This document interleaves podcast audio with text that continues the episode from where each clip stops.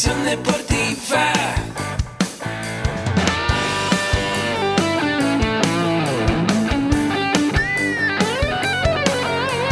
Yo soy Ahmed. Somos guerreros.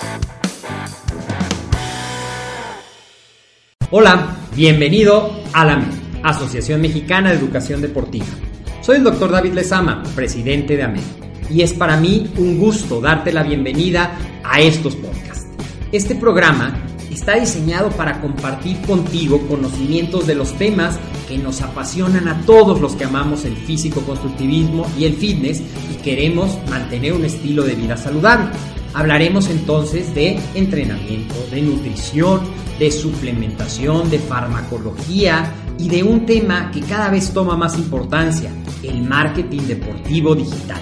Tendremos como invitados una gran variedad de opiniones y profesiones, entrenadores, nutriólogos, profesores de AMED, químicos farmacobiólogos, médicos, preparadores físicos y desde luego deportistas.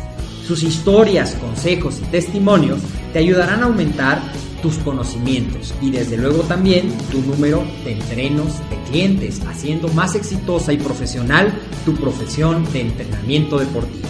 También aprenderás técnicas más eficaces del marketing que te ayudarán a monetizar esta profesión. Si quieres saber más de nosotros, visítanos en la casa virtual de la familia Med, www.amedweb.com. Hola, ¿qué tal? ¿Cómo estás? Pues bienvenido a este podcast de la Asociación Mexicana de Educación Deportiva. Y bueno, hoy quiero hablarte un poquito de la vida del empresario. Me han preguntado algunos que cómo es la vida del empresario deportivo, que si realmente se pueden hacer empresas grandes dentro del deporte. Y bueno, hoy brevemente te voy a comentar cómo, fueron mis inicios, eh, mis inicios en el ámbito del emprendimiento deportivo.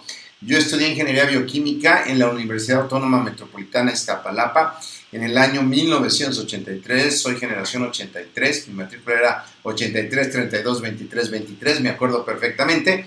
Y bueno, desde que yo entré a la universidad me gustaba hacer ejercicio y fui parte del equipo de remo de la universidad. Y yo estudié ingeniería bioquímica porque era muy complicado, pero realmente no sabía para qué servía, pero estudié la carrera. Sin embargo, desde pequeño me gustaban mucho los negocios, estar aprendiendo, comprar y vender cosas, me gustaba mucho. Así que yo tenía dentro de mí la inquietud de poder trabajar en eso. Cuando yo estudio la carrera, hago mi proyecto terminal, lo que es la tesis en la Universidad Autónoma Metropolitana Iztapalapa, sobre eh, lo que es eh, la leucemia producida por megacariocitos en aquellos años. Investigábamos lo ya investigado. Yo pensé que cuando acabara la carrera me iba a dedicar a la investigación eh, en un laboratorio y que me podrían pagar bien y encontrar inventos. Pero realmente no es así como a ti te habrá pasado muy probablemente cuando uno estudia o escoge la carrera no sabe lo suficiente. Eh, no trabajé nunca para ninguna empresa dentro de la carrera. Me dediqué a comprar y vender cosas. Tuve varios negocios que en su momento podremos comentar. Pero lo importante fue que en, en un revés económico que tuve por el año 94, a mí me gustaba mucho hacer ejercicio y vi que había suplementos deportivos eh, había una marca que es muy reconocida en México, dos marcas nada más y, no había nadie más. Así que con lo que aprendí en la carrera empecé a fabricar suplementos y después se incorporó conmigo el doctor David Lezama, que hoy funge como presidente de la Asociación Mexicana de Educación Deportiva.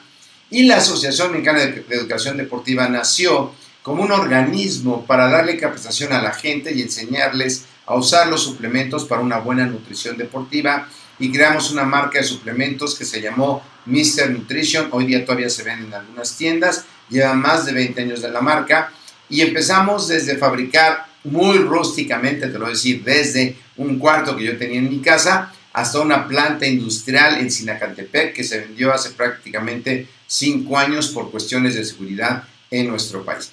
Lo que quiero decirte es que dentro de eh, ese inter me di cuenta que la gente no conocía de nutrición, no conocía de suplementación, no conocía de entrenamiento y la MED, que era eh, una, una aliada para capacitar a la gente, resultó hoy día ser una muy buena unidad de negocios, sobre todo con los medios virtuales, porque podemos tener alumnos en muchas partes del mundo. Sin embargo, para lograr esto, para lograr una mente empresarial, si estás empezando tu emprendimiento deportivo, pues tendrás que eh, levantarte a muchos reveses económicos. A veces las cosas no te van a salir como tú quieres, pero algo que debes de tener en cuenta es qué quieres, qué, cómo ves tu vida en, en 5, 10, 15, 20 años. Los japoneses dicen que mediano plazo en un negocio son 20 años. Y aquí ponemos un negocio y si a los dos años no es negocio, estamos a lo mejor decepcionados. Entonces, planteate tus próximas metas. Es algo número uno que te aconsejo. Número dos, consíguete un mentor, alguien que te diga qué paso sigue y a lo mejor no lo conoces. Puede ser que estés viendo sus acciones y que lo sigas. Yo tengo varios mentores de marketing digital que sigo y que compro sus cursos que no me conocen porque sus asesorías pueden costar hasta 7 mil dólares el día, pero que yo los voy siguiendo en las redes, compro sus cursos, compro sus libros y voy aprendiendo. Consíguete un mentor tú también para que vayas aprendiendo del tema que te guste, lo que quieras emprender. Y hoy día, entrenes lo que entrenes o hagas lo que haga, indudablemente vas a necesitar aprender de marketing deportivo digital, porque tienes que estar presente en las redes. Como podrás ver yo o escuchar, yo no soy millennial, tampoco soy generación Z, soy pegándole a los baby boomer, casi nadie de mis cuates está aquí. Sin embargo, me gusta emprender, me gusta el deporte y aquí estoy. Te escribo esto, por, te platico todo esto porque me lo escribieron preguntándome que diera algunos consejos de vez en cuando, que lo haré eh, sobre cómo es el emprendimiento deportivo. Así que mucha disciplina si no tienes disciplina contigo mismo.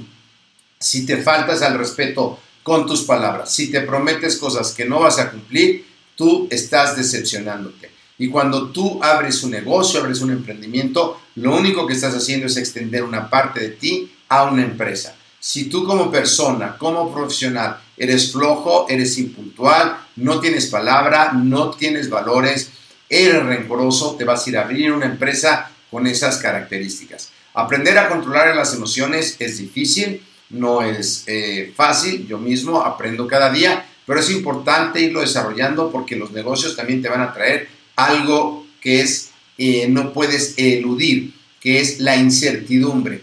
Un empresario siempre vive con la incertidumbre de que si lo va a hacer va a funcionar, si va a tener el resultado que busca. Tú haces un plan de acción, trabajas en esa dirección, pero no siempre va a salir el resultado tal cual lo quieres, pero es mejor planearlo. Es igual cuando entrenas para una competencia, cuando alguien entrena para unas Olimpiadas, el objetivo de todos, de todos los que van, es ganar. Bueno, de algunos es foguearse, pero debe ser ganar.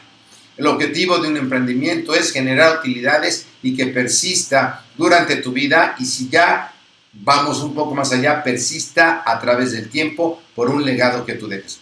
Así que son algunos tips. Te recuerdo mi correo mercadotecnia.amedweb.com y valora este podcast en iTunes, en iVoox con 5 estrellas. Recomiéndaselo a las personas que quieras. Te recuerdo nuestro sitio www.amedweb.com. Podrás encontrar cursos gratuitos para que vayas empezando tu conocimiento de nutrición, de suplementación, entrenamiento, emprendimiento deportivo o marketing digital o una mentalidad empresarial absolutamente gratis. Así que te veo a la próxima. Que estés muy bien.